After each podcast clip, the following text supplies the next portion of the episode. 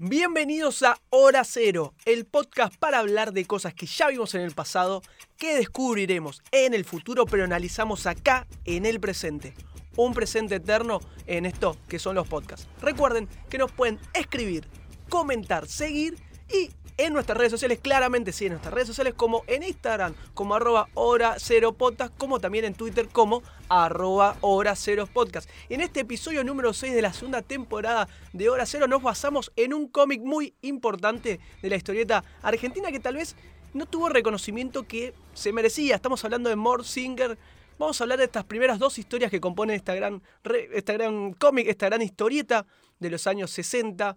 Pero mejor dicho, mejor vamos a empezar presentando a mis queridos compañeros para hablar un poquito de la historieta, uno de los tantos momentos, segmentos que tenemos en Hora Cero, hablando de cine, de series, de películas, cualquier tipo de producción que nos llame la atención y por eso ya quiero presentar a quien tengo a mi costado izquierdo, a mi querido hermano Nahuel Esquenone. Hola Lita, hola Hermes, la verdad que estoy emocionadísimo por hablar de Morcinder, es uno, uno de estos episodios que venimos craneando hace un montón, con un montón de ganas de hacerlo. Eh, venimos con ganas hace un montón. No sé si cranearlo, porque no es que nos fuimos a producirlo hace mucho. Ok. Pero es, es algo que, que, me encanta. Me encanta que, que, en hora cero hablemos de Mort Cinder. Perdón, perdón. Me dijiste estoy emo emocionadísimo. ¿Por qué estás tan emocionado? Y mostrarme también esa emoción de llegar a hablar en el episodio de la segunda temporada, el número 6 de Mort Cinder, Nahuel. Eh, para mí, Mort Cinder es uno sí. de los grandes cómics, historietas de Argentina y internacionalmente también. Sí, no decir el mundo porque no se llega a todo el mundo, pero es, es un lujo. Bueno, y ahora, ahora vamos a profundizar por qué y todo, pero es algo que me, me da pena que no esté al mismo nivel de lo que podría ser un Eternauta, porque lo está, lo está totalmente. Mort Cinder está ahí junto con el Eternauta, con Mafalda. Por ahí no es, eh, no es argentino el, el mismo. Pero bueno, de esto quisiera hablar que nos dice allá en España, nuestro amigo Hermes. Hostia, a ver qué se, qué se, sabe de allá de Mort Cinder. ¿Qué hacen amigos? ¿Cómo están? Una vez más, al, al fin llegó el momento de hablar de Mort Cinder. Nos estuvimos craneando y, y, y pensando un montón. Eh, una historieta que, que, bueno, también compartimos de, de adolescentes, que, le, que, que llegó y empezamos a leer. Y sí, comparto con lo que dice Nahuel. Es una. Para mí es una obra maestra. que creo que si Mort Cinder eh, hubiera ocurrido en Argentina la historia, hoy sería a, a, la par del Eternauta. Pero codo a codo. No, no, no me queda duda de eso. Perfecto, justamente hablando de Mort Singer, voy a poner un poco de contexto para quien no lo conozca tanto y se esté enterando en este mismo podcast sobre qué es o por qué sucedió a Mort Singer. Bueno, Mort Singer es una historieta argentina escrita por Héctor Gemán o Esterhead y dibujada por Alberto Breccia entre los años 1962 y 64. Apenas tuvo dos años que me parece... Le, a ver, con esos solo dos años le, bastó para estar entre las mejores historietas nacionales que justamente se lanzó en la revista Mysteries, que también es una revista de historietas muy, muy importante de nuestro país, que se publicaba entre los años 1948 y 1965, con un montón de historietas con más de 800 números entre la primera editorial Abril y luego Yago, entre los cuales estaba justamente, como decíamos antes, Mysteries, Bull Rocket, Cedar Kane, Sargento Kirk de Oesteger también. Bueno, un montón de historietas que marcaron un, un, hito en lo que es la historieta nacional. Pero hoy en día en Hora Cero queremos hablar justamente de Mort Singer, otra historieta de Oesteger, quien hizo, como anteriormente decían, El Eternauta. Y ya metiéndonos de lleno con lo que es justamente Mort Singer, les voy a contar de qué se trata, si les parece bien. Les cuento, narra la historia de un anticuario londinense llamado Erra, al que el destino lleva a conocer a Mort Singer, el hombre eterno. Este se ha perpetuado por el tiempo muriendo y resucitando, por lo que ha estado presente en muchos momentos significativos de la historia, como cuáles, como la construcción de la Torre de Babel, la batalla de las Termópilas o la Primera Guerra Mundial. Me detengo ahí porque hay un montón para hablar justamente de Mort Singer y qué mejor que empezar por el principio, ¿no, Nahuel? Sí, la verdad que yo lo que quería aprovechar era para, no sé si les parece bien a ustedes, poner un poco de contexto de dónde viene el concepto del podcast Hora Cero, que yo creo que está muy bien. ligado a Mort Cinder y a Oesterhead, no solo porque, digamos, nosotros teníamos claro que el podcast tenía que tener un tema de atemporalidad. No queríamos estar corriendo atrás de las películas de estreno, de últimos lanzamientos, queríamos ver cosas que, queríamos, que teníamos pendientes o que estaban en, otro, en otro registro, no, lo, no lo reciente. Por eso salió la hora de, bueno, hora cero, el término, tanto por la revista propia de Oesterhead, por esto de que estamos en Argentina y España, donde hay una diferencia horaria, y jugar con esto de que el tiempo es relativo. Porque si vos ves un estreno eh, que tiene 20 años, para vos es un estreno, porque nunca lo viste.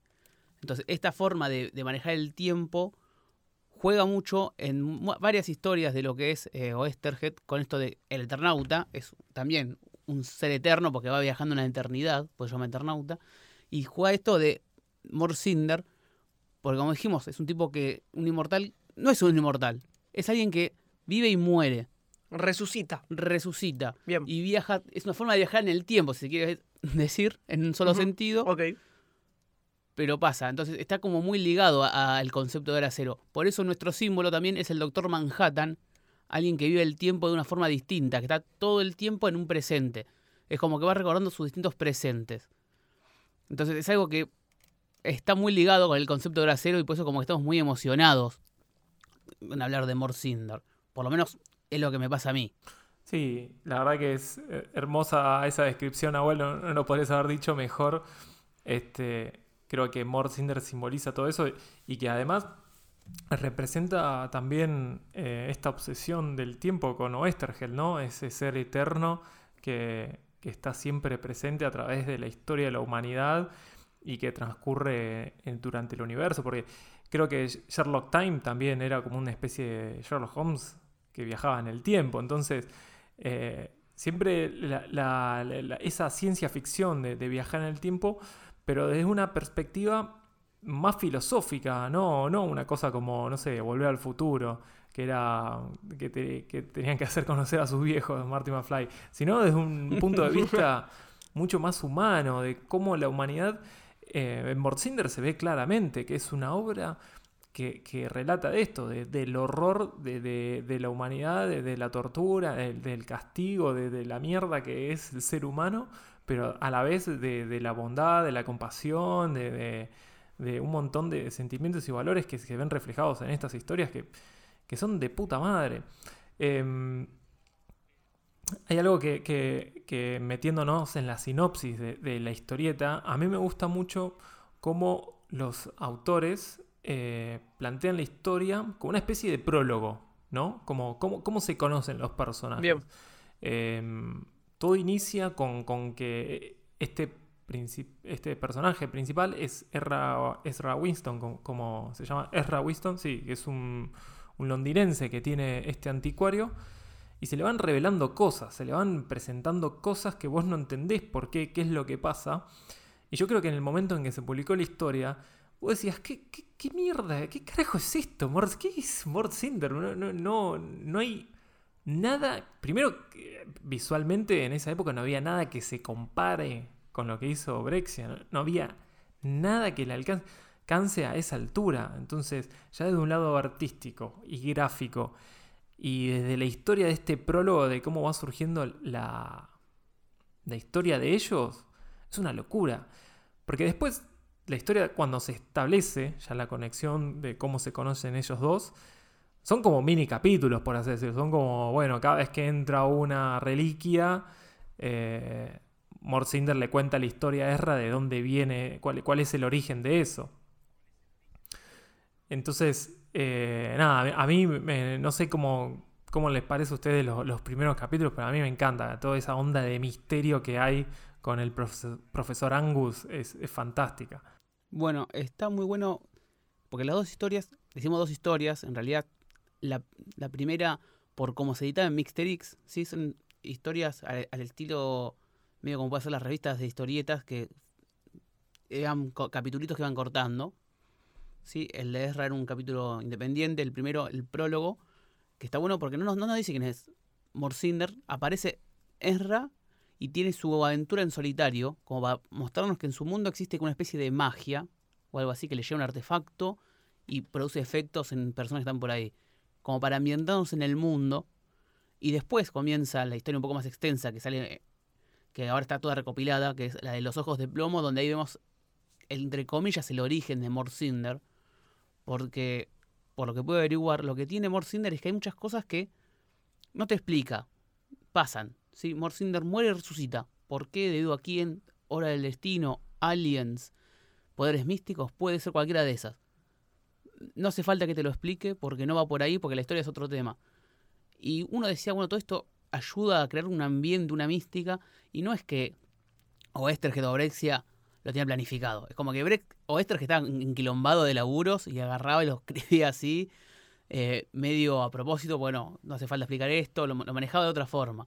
Yo quiero saber, Alita, vos, eh, porque Hermes y yo ya habíamos leído Cinder antes, en la adolescencia, como dice él, pero para Alan es la primera vez, decime vos, ¿qué te, qué te pareció la primera historia? ¿Qué impresiones tenés?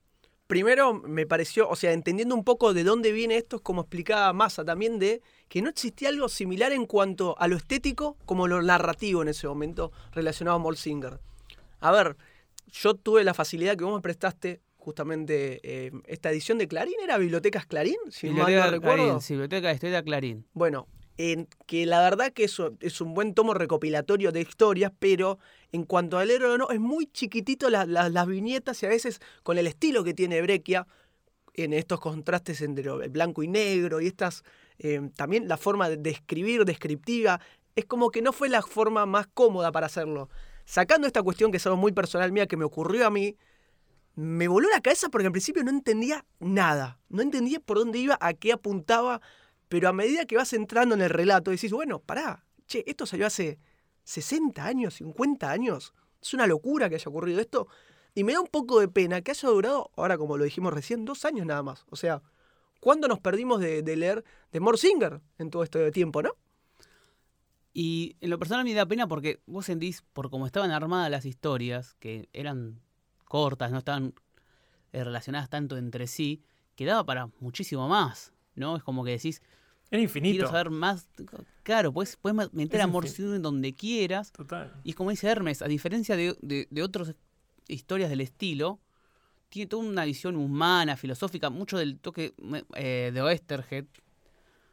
Eh, y lo que, me, lo que me gusta, lo que está muy bueno, es que, a diferencia de. Porque, por ejemplo, si vos tenés el, típico aventurero que va por el tiempo, es un aventurero que va por el tiempo. O sea, va a vivir aventuras. Un Doctor Who. Doctor Who. Ponele. Entonces puedes ir en distintos lados, jugar un poco con, los géneros, pero muy poco, porque todas son historias de Doctor Who. Morcinder no, Morcinder, cuando Morcinder está en la primera historia que son Los Ojos de Plomo, es como un, thriller de ciencia ficción, medio terror. Medio se siente la aparte. no, no, se siente ahí el miedo, la tensión, la, la bruma, tiene unos dibujos una calidad que después quiero detallar mejor, que es impresionante cómo juega con los blancos, los negros. Y después sí. tiene una historia, por ejemplo, en un presidio, o sea, en una cárcel, y es una historia carcelaria, no tiene nada, tiene un poquito toque de sobrenatural, pero la historia es bien carcelaria. O cuando está en, la batalla de las Termópilas, que, la, la típica de los 300, parece una historieta de Ron Wood, de Nippur Lagash, que está a los hachazos, espadazos, con el tono esto de humanidad, de, de que hablamos antes, pero acá la historia tiene un tono único. O sea, vos me decís que yo leyendo Amor Singer me puedo encontrar con cualquier cosa. Digo, en el buen sentido de la palabra, ¿no? Es, la historia universal, básicamente. Y se, trata de eso, de la, de la de, lo que es lo universal, de, que es... Ahí, ahí salió. Eh, claro, es algo totalmente amplio, infinito, y que bueno, que, es esto que decíamos, que lo conectamos con el concepto de, de, lo que es este podcast de Hora Cero. Y, además que esto es lo, más lindo de Hora Cero Podcast, porque creo que somos, no sé, estoy seguro que somos el único podcast que, está hablando ahora de Mort Cinder.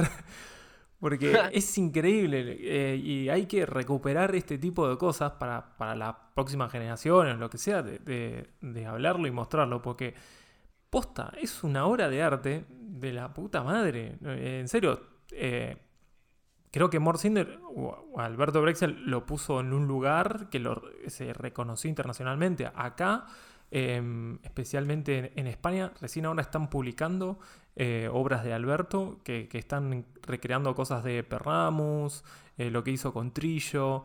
Eh, están como editando de a poco. De hecho, buscando así en internet, hay un, tipo, un español que le hizo un libro, le dedicó un libro que se llama Las sombras de, la razón o algo así, eh, exclusivamente a Brexia. Es, es hermoso, la verdad que es increíble. Puede ser, puede ser entre los dos que usted lo conoce más claramente. Yo recién lo estoy descubriendo. Me sonaba de nombre, pero obviamente uno asociado a Esterger con el Eternauta el primero. O sea, como Morsinger tal vez, en mi caso, perdón la ignorancia, si es así, como quedó relegado a esta gran obra primaria, a ver, única en la historia de nuestro país como fue el Eternauta, pero Morsinger puede ser que no se, se le haya prestado la atención que merecía como obra. No sé si en España, tanto en España como acá en nuestro país, Nahuel, ¿no? Mira, acá lo que, para el que le interese, hubo un programa en, en el canal Encuentro de Juan Sastudián, ¿sí? Un, un escritor, pensador y amante de la historieta nacional y de aventura y de la época de, de principalmente, donde le dedican un episodio a Mort Cinder. Ahí explican que también acá en el momento, un poco tal vez por lo que decís vos, también porque hay que ver justo en el mercado cuando salió, porque digamos, lo que te pasó a vos con la edición de Clarín, le pasó también mucha gente que compraba Mixteris, porque no es que era la calidad las revistas. Claro. Sí, eran papelitos medio choto, impresas como podían. Eh, también por eso creo que las limitaciones de ciertas características obligaban a los artistas a, ser creativos con, con, lo que tenías, ¿no? Porque, digamos, no, es que algo se, podía detallar, digamos. Tenías que ser preciso porque si no quedaba una mancha de la fotocopiadora y se, saturaba todo. Pero no había fotocopiadora en esa época. No, no, claro, no, había fotocopiadora. Claro, eh, también el problema con los originales, y perdiendo los originales es un quilombo. Y en su momento no se le dio mucha bola a, a Morcinder ni a la obra de Brexia. Dos años después de que ya terminó Morcinder, se hizo la Bienal del Cómic en el Instituto de Itela, donde se mostraron impresiones agrandadas de, de Morcinder, y ahí saltó el boom de Brexia, internacionalmente, ¿no? Ahí es como que empezó a llamar la atención porque la Bienal fue internacional y la empezó a pegar y, empezó a crecer en, conocimiento por la gente. Eso nos pasó recién, que comparamos las distintas ediciones que tenemos nosotros y yo pensaba, che, yo vi otra cosa. o sea, yo me encontré con otra cosa, pues estos claros oscuros que están clarísimos en tu edición que no sé cuál es. A ver si... Coligüe. Coligüe. Eh, sí, es un préstamo de la biblioteca Villarroel. Bueno, le mandamos un beso a Francis, nuestro amigo, pero se nota clarísima, a ver, estos detalles que vos marcás de los claroscuros que yo en mi edición de Clarín, que es conseguible, que es más económica.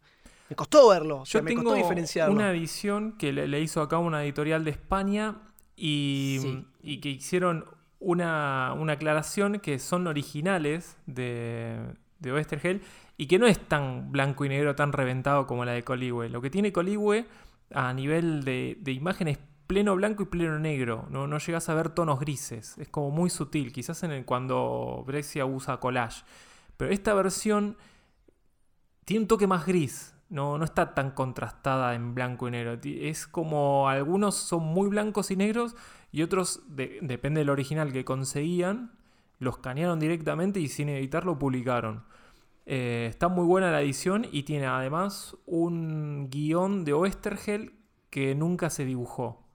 Es una historia inédita que, no, que no, se, no se publicó y tampoco se dibujó por, por Brexia. Pero, pero sí, pasó que, después de ese, de ese evento de, en la Ditela, eh, se, se, catapultó, el chabón. O sea, el viejo, como le decían. Bueno, eh, ¿sabes que Sí, yo había leído lo de la editorial española. Se ve que o hay un problema con, con los derechos o acá, no sé, somos muy miopes, porque yo he visto los últimos años, el Eternauta ni hablar, hay ediciones hasta para tirar por abajo de la puerta.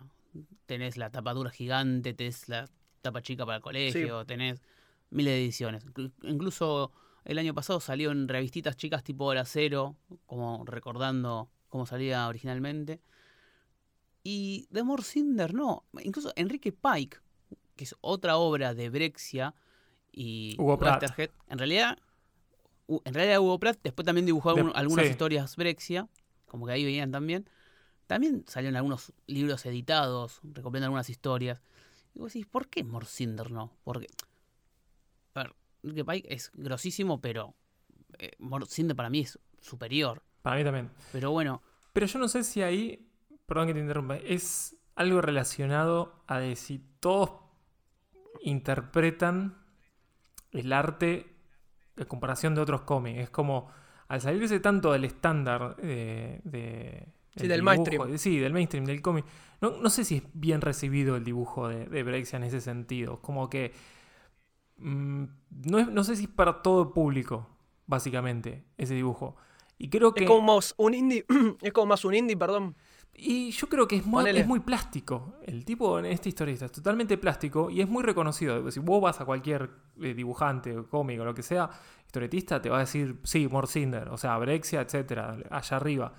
Pero creo que ahí en el Eternauta, porque mira, es más, cuando hacen la remake, ellos dos, del Eternauta, eh, fue muy criticado el dibujo de Brexia y el arte de Brexia, y que está muy cercano al estilo de, que hizo Mort Cinder. Fue criticadísimo.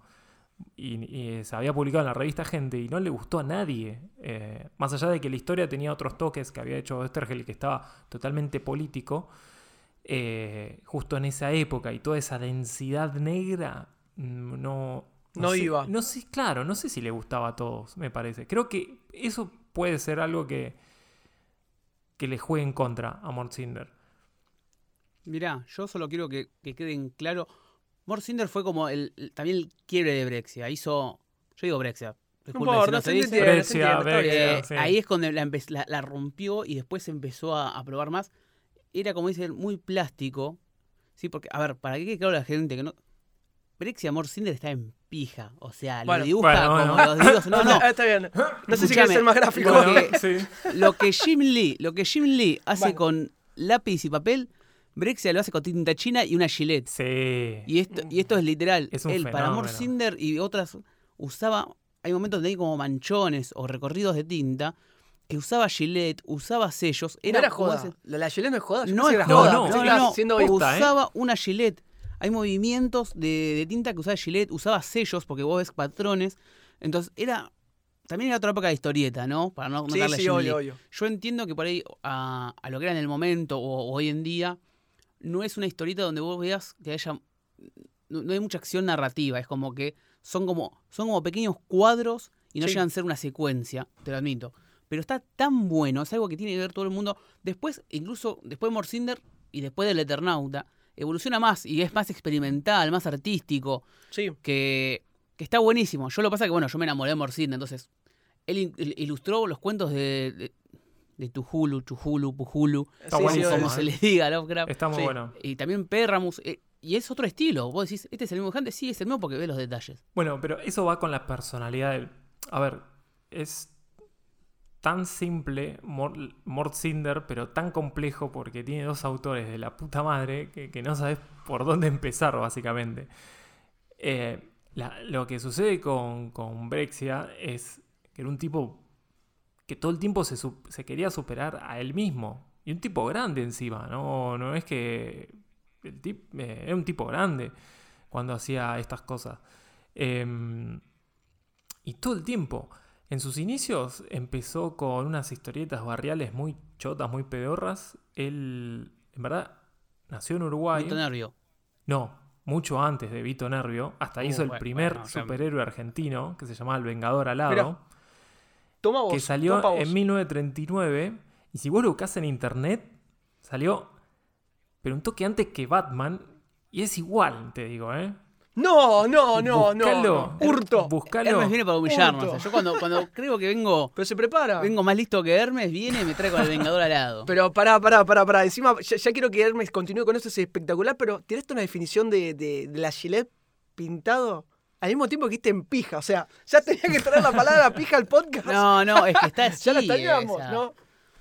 Eh, es, es, Diego está haciendo algo con la mano y después haciendo con los ingleses. Todo eso es Brexia, por lo menos en Mort Cinder. Bueno, pero ahora quiero saber quién es el, el, cómo es el Vengador alado. No, no dije, no era el Vengador. Sí, el Vengador alado. Está el Vengador infantil y el Vengador alado. Son, son dos cosas.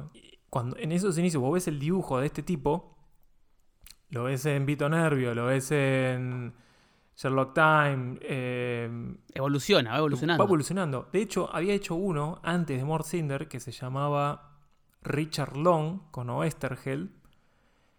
Y que ya el tipo ahí se estaba preparando para lo que era Mort Cinder.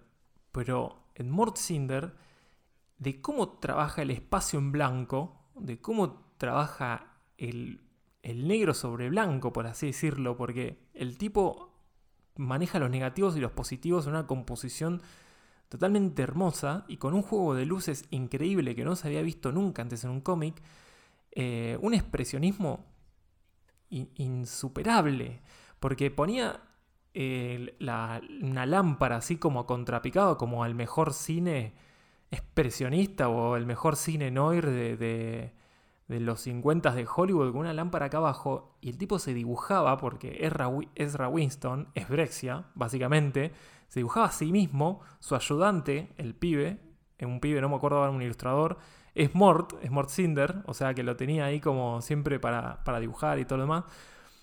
y déjame una pastillita. Sí. Para el que le, da curiosidad. Si busca al Enrique Pike, que dibujaba Brexia, bueno, ese es Oestergel. Oestergel.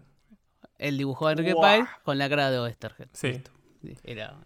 de hecho, Oestergel está en la historieta, se ve, Vos lo ves en, en Cinder, en, el prólogo este de Ra Winston, aparece ahí en una cara. Y, para esta, como decía Nahuel, eh, exploraba todas estas caras, todas esas arrugas de los personajes, toda esta mortalidad que carga a los personajes con un montón de arrugas, de, con, personajes deteriorados por el tiempo. Lo hacía con una gilet, lo hacía con una gilet que encontraba ahí, tenía una taza, hacía sellos Hoy estaba viendo unos dibujos y para hacer unas nubes puso las, huellas. Vos ves de con detalle. el, tipo agarró las tintas y empezó a hacer huellas, ¿entendés? Y yo hago eso y no me queda ni en pedo, ¿entendés? No, y el hijo de puta le una, una, versatilidad y una visión impresionante. También usaba eh, témpera blanca, porque no es solo que era el negro sobre blanco, también utilizaba al, revés. Eh, y, está muy, y se nota mucho esto que decimos del expresionismo, eh, porque vos lo ves, porque a ver, son grandes planos de las caras y se, notan las arrugas, se, nota el paso del tiempo. Y incluso, digamos, si uno conoce el, gabinete del doctor Caligari y lo querés comparar con el expresionismo animal, eh, alemán directo, podés ver, qué yo, eh, el, gabinete del doctor Caligari es un señor mayor y un sonámbulo medio zombie alto. Es Morcina, hay, una, hay una relación, no, no, no, puedo decir directa, pero está ahí con La influencia. Exactamente. Digamos, esto lo aprovecho para linkear con. Nos estamos sentando en Brexia porque, bueno, Héctor Germano Westerhead es, eh, es un pro de, de la historieta nacional. ¿sí? Eh, seguramente en algún momento lo he escuchado nombrar por el Eternauta, pero hace grandes historias. es un tipo que le encanta lo que es la aventura. La aventura era el género de momento en, en esa época. Por ahí predominaba la ciencia ficción, los cowboys. Pero hay algo que, resalto mucho, que, se nota mucho en, varias historias de, de, Oesterhead, es esto de lo que hablamos antes, del tipo eterno en varias situaciones de la historia, y un testigo, un acompañante, como puede ser, digamos, en el Eternauta, estaba el Eternauta contándoselo al mismo Oesterhead, le relataba las cosas, y incluso después cuando estaba dentro del relato eran dos, era el Juan Salvo y su, su amigo Favali, en lo que es Sherlock Time también está Sherlock Time y el ayudante que lo conoce y, le hace de Watson. Esto de la duda y de que uno ser testigo de la aventura del otro o, ser el escucha. Eh, se marca, se marca en, varias de las historias de él, que es donde, donde más resalta. Eh, digamos, de estas obras, de lo que es Morcinder, Alan solo puede escuchar los. Eh, escuchar, uff. No importa. Leyó La de Ezra y Los Ojos de Plomo que que decimos, son, bastantes thrillers de mística y qué sé yo. Herme, vos que ya te leíste todo, ¿cuál, cuál es tus dos historias? Una ya sé cuál es, pero dime tus dos historias favoritas. Como para ilustrar a la gente que, que, busque Morcinder. El de la cárcel. El de la cárcel. uh. Y el de las termópilas. Hay dos de la cárcel. Y el de las termópilas. ¿Y el de cuál? Ah, termópilas, ok.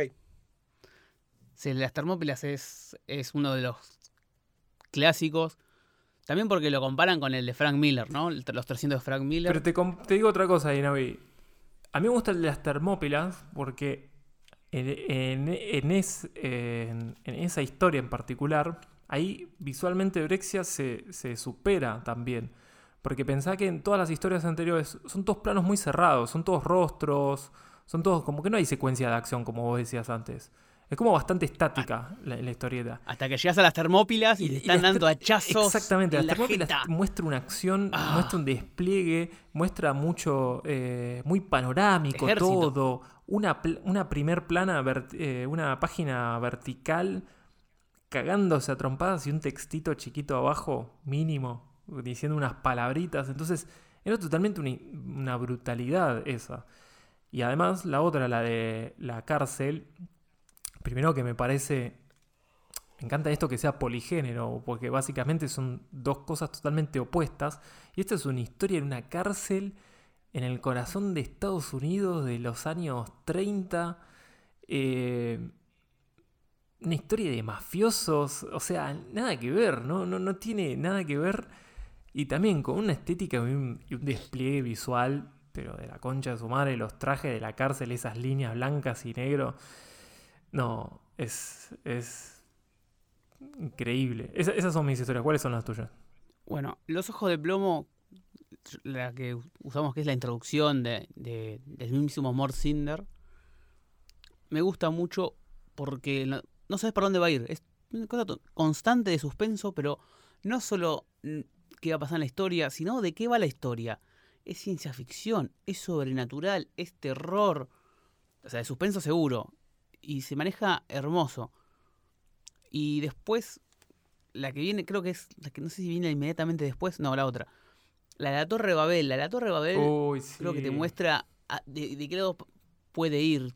¿Crees que es una historia de, de de- de esclavismo o de, de aventura épica como las Termópilas? Pero no, termina yendo para otro lado que no lo quiero decir por las dudas.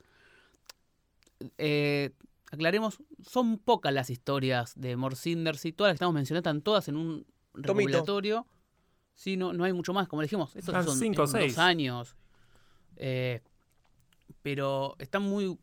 Están todas bastante buenas, digamos. La, la más pedorra no baja de un 7. Sí, y, y- y te digo pedorra o 7 porque es que hay otra igual de Morcinder y es un poquito parecida. Nada más. Sí. Pero va por, por todos lados. La verdad que es una pena, como decía yo, que haya pocas ediciones argentinas. No sé qué onda los derechos. La verdad que estaría genial que se haga algo parecido al que salió en España. Porque es, te digo, o- Oestergeld es súper reconocido.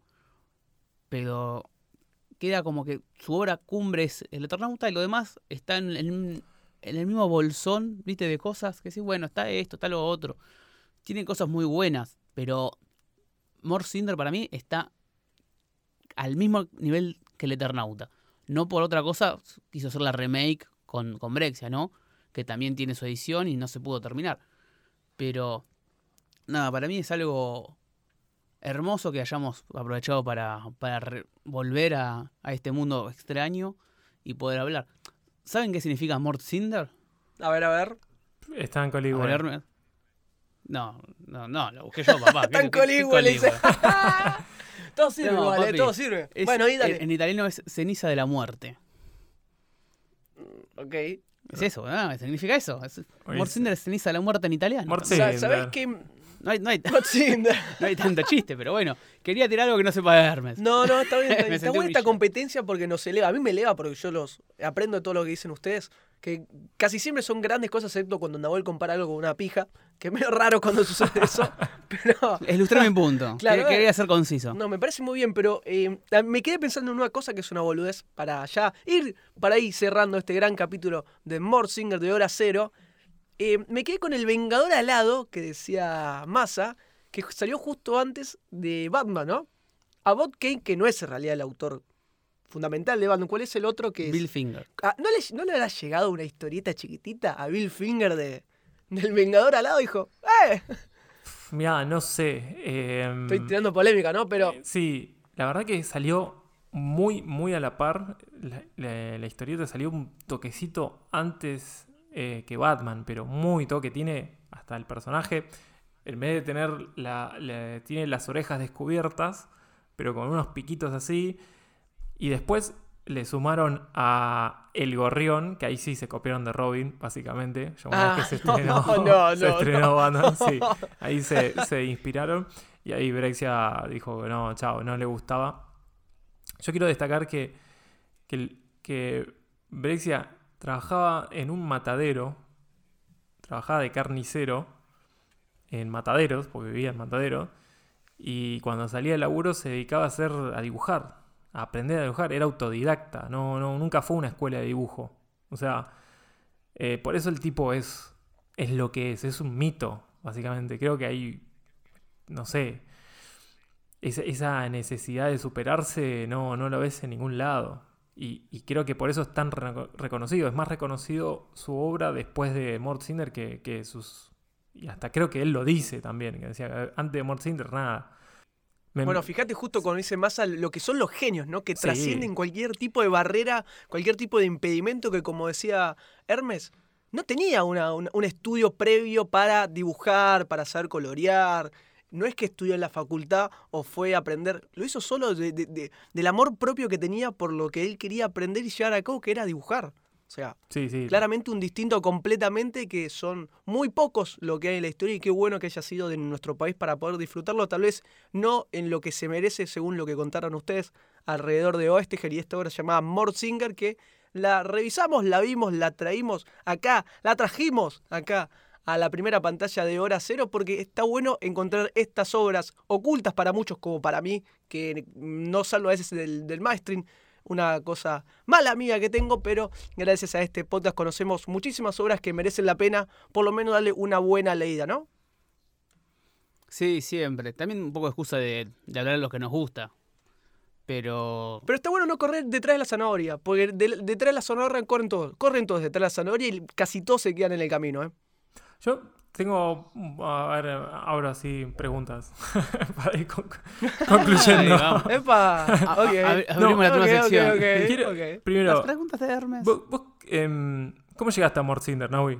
¿Cómo llega a Morcinder? Bueno, es una linda pregunta. La realidad es que la colección Clarín de la historieta empezó a salir y dije, bueno, me compro todos los tomos. Porque es esta ventaja de que la venían con el diario.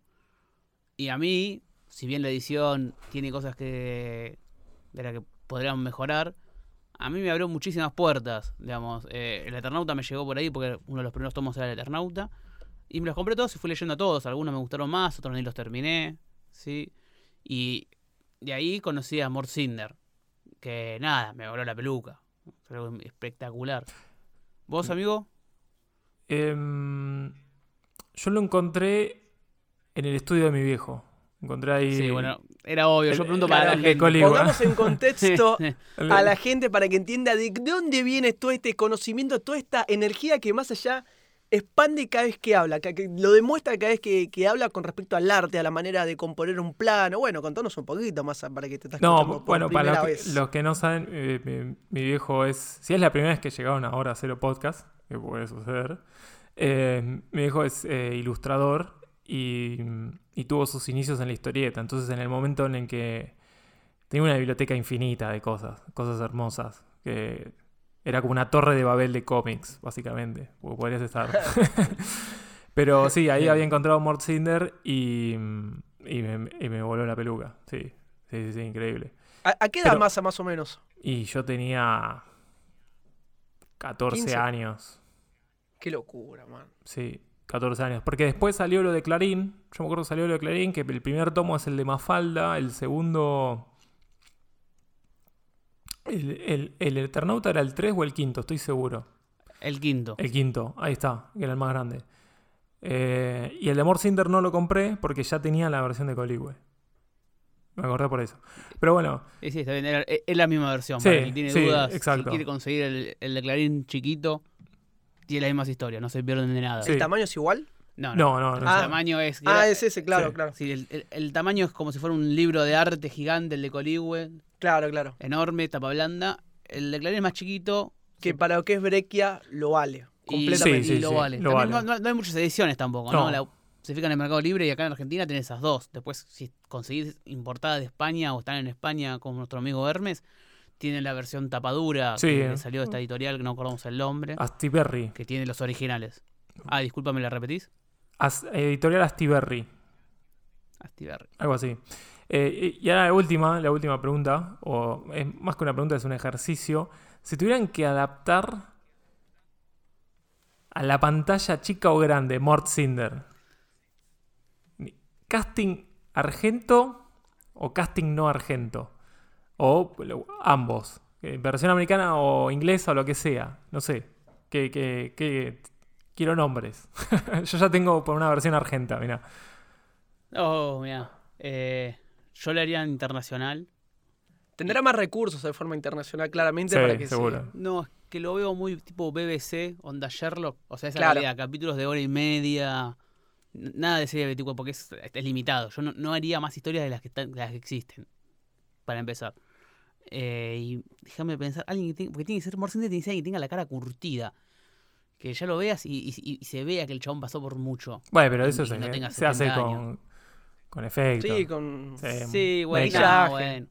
Lo, Palomino. Mira, Eh, yo yo- de afuera, ¿sabes qué estoy pensando? Gary Oldman. Pero necesita que sea más alto. Un Gary Oldman. Es muy petizo. un Ezra. Winston. Eh, no sé. Yo, yo te tiro una versión Ah, Ezra puede ser también. Mira, te tiro una versión canal encuentro, básicamente. Em, A ver, a ver. Mort Cinder, Vigo Mortensen. Uy, sí. Sí, me sí, encantó. compré. me Y el encantó. viejo. Fue con trampita igual, ¿eh? Fue con trampita esa. Eh, No, bueno, no, bueno, no, pero está bien, ¿eh? Está bien, está Y bien. ahora está tira como, como Ezra Taylor Joy, ¿viste? Eh, Norman Brisky. sí, Norma Brisky. Ezra Winston. Totalmente. Buena dupla, ¿eh? Sacás ahí un buen programa. Sí, compramos, ¿eh? Bueno, habrá que llegar a este podcast a algún productor de. De Netflix. Sí. Eh, no, de Netflix no le confío tanto, prefiero algo más nacional, algún canal de encuentro, como decía. Eh, Massa... ya están haciendo el Eternauta y decís, escuchame, cortó un capítulo y Hay uno que de ver. Uy, qué- hay que ver. tengo miedo del No Eternauta. salió eso, ¿no? No sé Y si lo Por eso te cancelaron. digo. Lo cancelaron. Está no. todo frenado por la pandemia, me Claro. parece. Eh, que es una boludez, porque yo les pondré un filtro de nieve y si están todos tapados ya. No, no, no, no, señor, no. No. no, Están ¿Qué le parece? Está todo desolado y cosas tapadas. Aprovechá y filmarlo así, qué sé yo. Bueno, la recomendación para Noel para filmar el Eternauta, justamente para que escuchen los chicos de Netflix, se lo mandamos después. Pero bueno, muchachos, llegamos hasta este final de, de Hora Cero, episodio número 6 de la segunda temporada, hablando de Mort Singer. Pero en este preciso momento, ya que te gustó tanto este podcast hablando sobre Mort Singer, tenemos una serie de recomendaciones para vos, chicuelo, que estás muy interesado en este tipo de historias. ¿Y qué les parece si arrancamos por Sherlock Time? No sé quién quiere tomar la posta en este asunto. Me parece que el Nahuel levantó la mano. Bueno, eh, sí, ya les recomendamos de por sí casi todo lo de Brexia y Oesterhead, tanto juntos como por separados. Pero si pudieron leer Mort Cinder y quedaron cebados, pueden leer Sherlock Time, que es como el pre-Mort Cinder, ¿sí? Tiene muchas similitudes, ya lo hablamos un poquito antes, es un viajero del tiempo que encuentra una base, una máquina del tiempo acá en Buenos Aires. y ¿Doctor Who? Vive con una... Claro, es, es Eh, como un Doctor Who. Es, es como Eh, un- una influencia también, ¿no? Un. Batman Vengador Nocturno. Bueno, eh, Al lado. nada, es como muy similar a Mort Cinder, pero bueno, sin toda la grandeza. Es para si quedaron muy cebados. Eh, ¿Vos, Hermes, cuál que más querés recomendar? Primero que, no sé, recomiendo Mort Cinder que lo lean básicamente porque es... Sí, Claro. sí. Si no quedó claro después de una hora de podcast, por- amigo. Claro, por favor, aunque sea googleen a Brexia, vayan a Google, no les cueste un carajo, googleen, pongan Alberto Brexia y, y deleítense No con los cuesta un dibujos. carajo ese Una remera de Kika, no les cuesta un carajo. Claro, que- porque es eso, no te digo que leas la historieta, pero por lo menos para manten- mantenerlo vivo al, al- al viejo. Necesitamos remeras con Mort No le Sí, un carajo y atrás. Eh, pero bueno, otra una historia también que habla sobre la humanidad, sobre lo que puede llegar a ser una guerra y cómo puede afectar eso a una persona. Eh, sobre todo en un contexto muy antiguo. Estoy hablando de un contexto en la época de los sumerios, básicamente. La historieta se llama Nippur de Lagash, de Robin, Robin Wood. Sí, Robin Wood. Eh, es una historia increíble de, un, un errante eh, guerrero que va encontrando aventuras y esquivando peligros, básicamente. eh, que le pasa de todo, le pasa de todo. Increíble, increíble historieta, también blanco y negro, muy buena. Tuvo su versión en color también. Eh, pero está, para mí está bastante cercana a Mort Cinder. No a un nivel artístico, quizás a un nivel de, de aventuras, de historias y de guion. Y bueno, ya relacionando, ya estamos como en relación de la relación. Si estamos hablando de un ser sobrenatural. El contrato estrecho o estrecho. ¿no? eh, si queremos recomendar algo sobre un ser sobrenatural que vivió largo tiempo en la Tierra y tuvo distintas aventuras, y les digo Hellboy, sí, es súper conocido, tiene dos películas, sí, tiene mucho que ver con Cinder. Y no. Tiene un uh, cierto. La tercera hay, nadie hay, se hay, una, que borre, mala mía. Está muy bien, está muy bien. Mala mía. Eh, porque así, también es difícil recomendar porque hay pocas cosas que son parecidas a Mort Cinder, tanto en calidad como en creatividad. Y por eso en, en la que entra ya en recomendaciones falopa, eh, lo que no es cómics, porque todo esto son cómics, historieta, novela gráfica, como les guste más. Sí. Yo les traigo que se vean Love, Dead and Robots. Es, es, una serie antológica, ¿sí? con episodios cortos en Netflix, que ya tiene dos temporadas. ¿Por qué lo relaciono con Morcinder? Como les dije, Morcinder es este tipo que nace y muere y tiene distintas aventuras desde distinto tono y distinto género. Y eso maneja un poco Love, Dead and Robots. En un episodio es un, un tono comedia futurista, otro es una, una animación 2D de acción de, de, vampiros y otro es un drama sobre cómo se piensa la vida desde un pote de yogur, literal. Sí. Entonces tiene un poco de, de, esa variedad. No es una relación directa, pero bueno, estamos en las recomendaciones falopa. Bueno, te la tomo, te la tomo, Naui. Estoy leyendo, creo que no. nuestro querido amigo Hermes. Sí, pero... ¿Querés sumar Hermes? Sí, voy a sumar... Eh... sí, no, no, sé si, si, si, si da, pero. Te la borró. Te, te, te, te la, la te, voy a recomendar. No, no, es una. Es una recomendación falopa. Eh, porque es parecida a Morcinder, pero la, la, la, acabo de borrar básicamente porque me hizo acordar a The Old Guard, que es una película de Netflix. Que Sí, está basada en un cómic de inmortales que a través de la historia como que van sobreviviendo y son unos guerreros que se van escapando para que no lo descubran. Es recomendación falopa. ¿Por qué? Porque para mí la película me parece una poronga, sinceramente. Sí, Me parece muy mala. eh, pero bueno, qué sé yo, sobre gustos. Si te gusta la venta granizada, puede ser que te guste The Old War. Entonces, entonces en ese sentido, esto es Una para- remera que diga. si te gusta la venta granizada, puede que te guste. ¿Cuál es la The película? Old War, O- o- sí. Old War. The Old War. No sé, Vale. no sé si es de un argentino. esos- ¿Puede ser que sea de un argentino? ¿El Eh, cómic? ¿La venta no. granizada?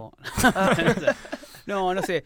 Pero bueno, sí, a ver, en nivel de historia es como que uno sonía que está muy parecido, pero para hacerlo corto, uno es menta granizada Perdón. y sí, y Mort Cinder es una torta de tres pisos. O sea, así de bueno está. Quiero que se note la diferencia. Me encantan las analogías de este capítulo, No me leí, parece. el, no leí el cómic de Old War, no quiero ser malo, Ay, pero la película malo. es mala. Es de un argentino, Claro, Leandro, cómic no lo leí. Leandro Fernández se llama.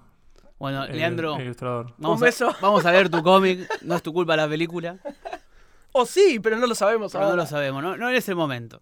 No es el momento para hablar de esta película, pero sí fue para hablar de Mort Singer en este sexto episodio de Ahora Cero, la segunda temporada de Hora Cero, que ya tiene un montón de episodios de capítulos sobre series, sobre películas, sobre historietas, novelas gráficas, toda esta cosa que tanto nos gustan y no tienen ese lugar, ese espacio en el día a día, en la rutina, en lo cotidiano, que por eso está Hora Cero, para que encuentres estas diferentes obras claramente que tal vez pasan desapercibido en el común de la, de la gente, del público, pero acá sí le damos ese minutito, ese ratito que son 40 una que se, una horita que se merece.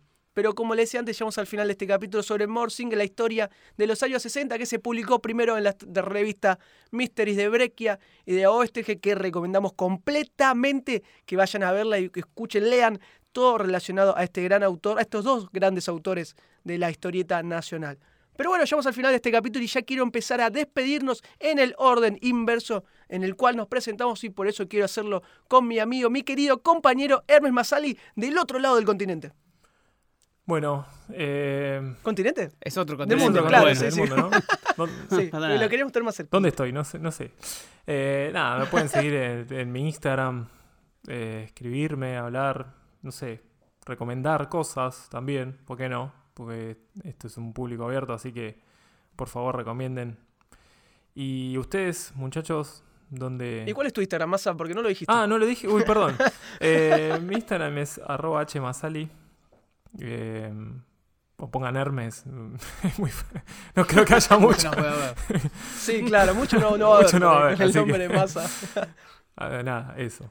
Bueno, buenísimo, más allá, despi- despidiéndote, sí, de, de en otra parte, en otro continente, qué final complicado estamos teniendo, pero ahora quiero saludar a mi querido hermano Nahuel Esquenone con una última conclusión de Oesterhead, Breccia y Morsinger.